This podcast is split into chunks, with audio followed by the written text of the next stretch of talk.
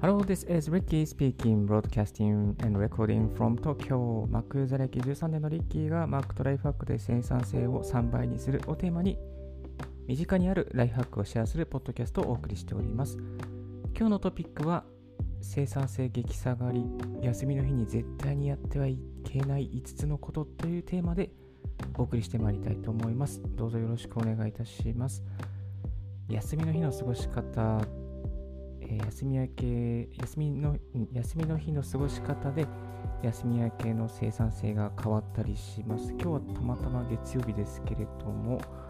えー、今日から仕事をするという方、昨日の休み、どんな過ごし方をしていましたでしょうか。休み明けに生産性を上げるためにはですね、きちっと休むということもそうですけれども、えー、休みの時にやって、あんまりやっちゃいけないなっていうことをですね、いくつかピックアップして、ご紹介していきたいなと思います。まあ、これはちょっと私の個人的な見解もあるので、あのあんまり、うん、ちょっと偏ってるなって思うこともあるかもしれませんけれども、ごしょ、えー、お聞きいただけたらと思います。はいまあえー、まずですね、えー、まあ、5つ全部言いますと、寝だめをするっていうことと、暴飲暴食っていうことと、メールをチェックするっていうことと、人混みに行くっていうことと、引っ越しをするっていうこと、この5つですね。やってはいけないっていう、やってはいけないというか、まあ、山やらない方が、まあ、その生産性を上げるリズムを作りやすいっていうことでお送りしていきたいなと思っております。はい、もちろん全然これやってもいいんですけれども、これをレス、えー、少なくした方が、レスさんですね、少なくした方が、えー、体調も整いやすいですし、その後のクリエイティブな活動もしやすいということでですね、休み明けの仕事でもクリエイティブに爆速できるということをですね、お伝えしたいと思います。まず1つ目、値段めをする。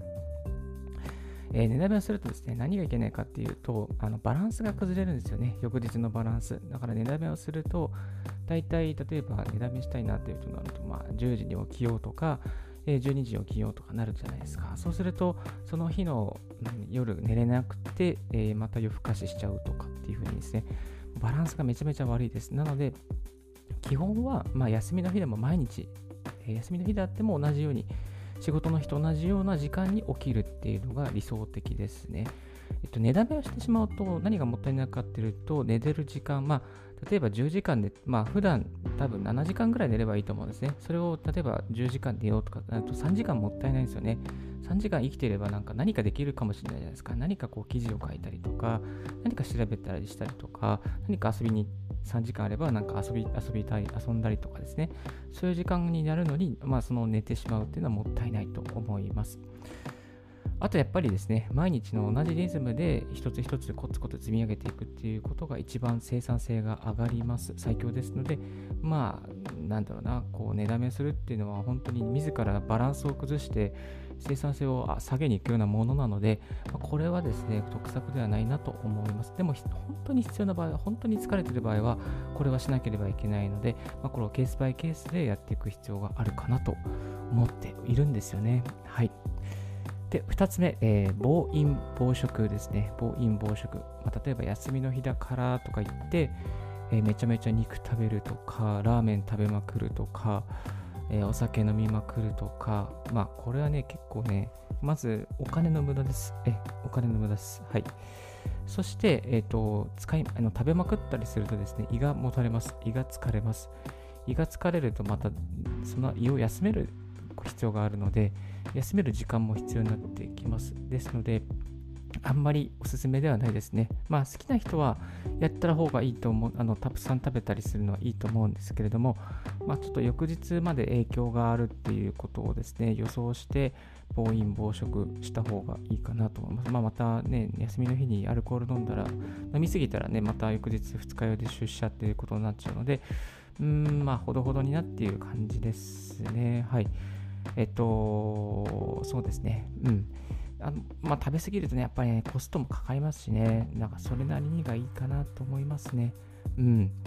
実は自分、ちょっとあの禁酒を1年ぐらいしてまして、もう大体10ヶ月してるんですけども、結構これであのコスコストですね、お金節約できてます、なんと。ままあね、お金節約できてるので、あのコスト的にもいいですね。うん。はい。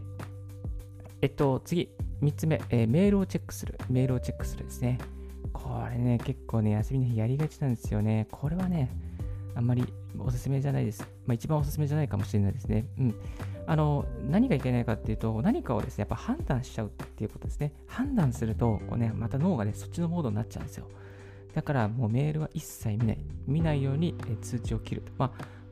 私普段からもう通知切ってるんですけど、あのもし例えば Gmail とかそれぞれのメールですね、スマートフォンで、え、パソコンでもですね、通知をオンにしている方がいれば、まあ、休みの日は通知をオフにしていきましょう。そして、え、何かを判断したり、見ても何も考えないってことですね。何かを判断しないっていうことが大事です。え判断しないようにして、ここを脳を休めましょう。うん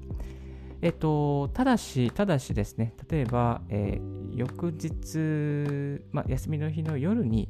ちょっとチェックするぐらいはいいと思います。えっと、そうすることで、まあ、寝る前とかですかね、寝る前にちょっとチェックしていろいろ考えたりとか、まあ、いろいろ思考を巡らせてアイデアを練ったりとかですね。で、そして寝ると。そうすると寝てる間になんかこう、アイデアが熟成されて朝起きたらいいアイデアが浮かんでいると。まあ、情報の脳の中にですね、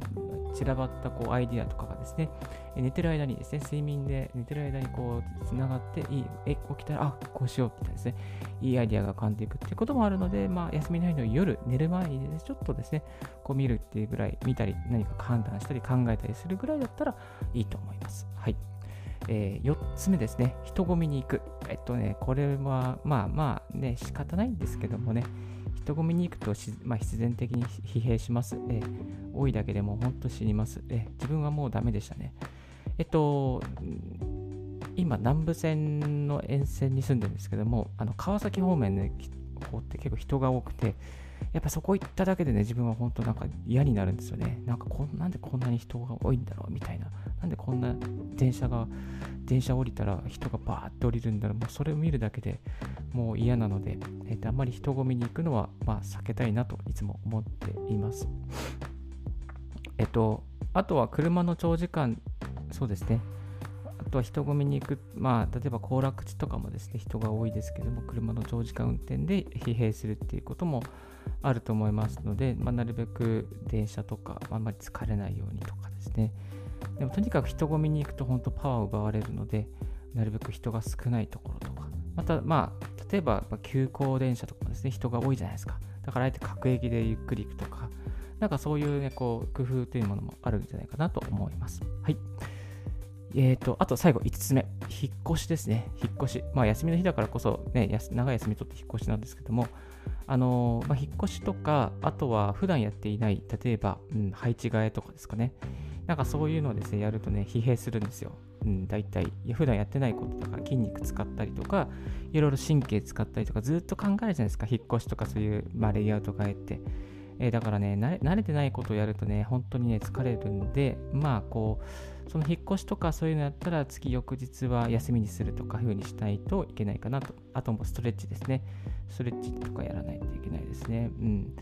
こういうの入れてくると、ちょっと次の日、こういうの入れて次の次の日仕事とかなると辛いんで、まあ、例えば、引っ越しして、翌日はしっかり休んで、次の日仕事みたいな、そういうライフサイクルを作っていくと一番いいと思います。はい。えっ、ー、と、まあ、本当この5つですね、えー、やらないと、やっぱりこう翌日のその生産性は上がりますので、ぜひぜひこういうことをやってたらちょっとチェックしようかなと思っていただければと思います。寝だめをする、暴飲暴食、メールチェックをする、人混みにくい、引っ越しをする、えー、これらの5つはですね、なるべく休みの日に入れない、スケジュールに入れないようにしていくと、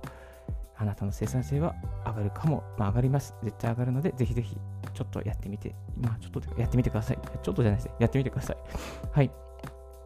で休日こそするべきことですね。あの、これ、大前健一さんもよくよく言っていますけども、思い切った遊びですね。レジャーですね。遊びに行きましょう。まあ、これちょっと人混みに行くと逆行してるんですけども、まあ、何か思い切って遊ぶっていうことですね。遊ぶっていうことですね。まあ、値だめをしないで遊ぶっていうことですね。まあ、時間を投資することですね。何か積み上げとか、まあ、例えば本書くとか、ブログを書くとか、こういったふうに、ポッドキャストをやるとか、え、あと勉強するですね、え、本を読みましょう。サラリーマンの確か、え、日本人の日本人の勉強時間、確か5分とか、そんな風になっていたので、まあ、本当にそれをやりましょう。うんえー、しないと多分追いつけません。いろいろと、まあ、突き抜けられませんので、何か勉強とか時間の投資をして、何か積み上げて、そしてそこでですね、成果を出していけるように頑張りましょう。はい。今日はそんな感じでですね、この生産性が激下がり、休みの日に絶対にやってはいけない5つのことということでご紹介させていただきました。5つもし何かドキッとすることがあれば、このラジオをですね、えー、誰かにシェアしていただいて、またあのいいクリエイティブな生活を送っていただければと思います。はい。えー、ですね、今日のラジオはいかがでしたでしょうか？少しでも役に立ったと思う方は、ポッドキャストの購読をお願いいたします。リッキーブログ、リッキーのツイッターも毎日更新しております。えー、スタンド FM、レック、そしてヒマラヤ、えー、あと Amazon ポッドキャスト、Apple ポッドキャスト、えー、と、あとなんだっけ、スト Spotify ですね。Spotify、Google Podcast などでお送りしております。Apple Podcast でお聞きの方もしいらっしゃったら、あのチャンネルの評価などお願いいたします。また、あの、レックとかサンデー FM とかヒマラヤでお聞きの方も、もし何か質問とかありましたら、ぜひぜひコメントをよろしくお願いいたします。はい。Thank you very much for tuning in Ricky's Right Hack Radio on this podcast. This Right Hack Radio has been brought to you by ブロガーのリッキーがお送りいたしました。Have a wonderful, fruitful day and don't forget your smile. Bye.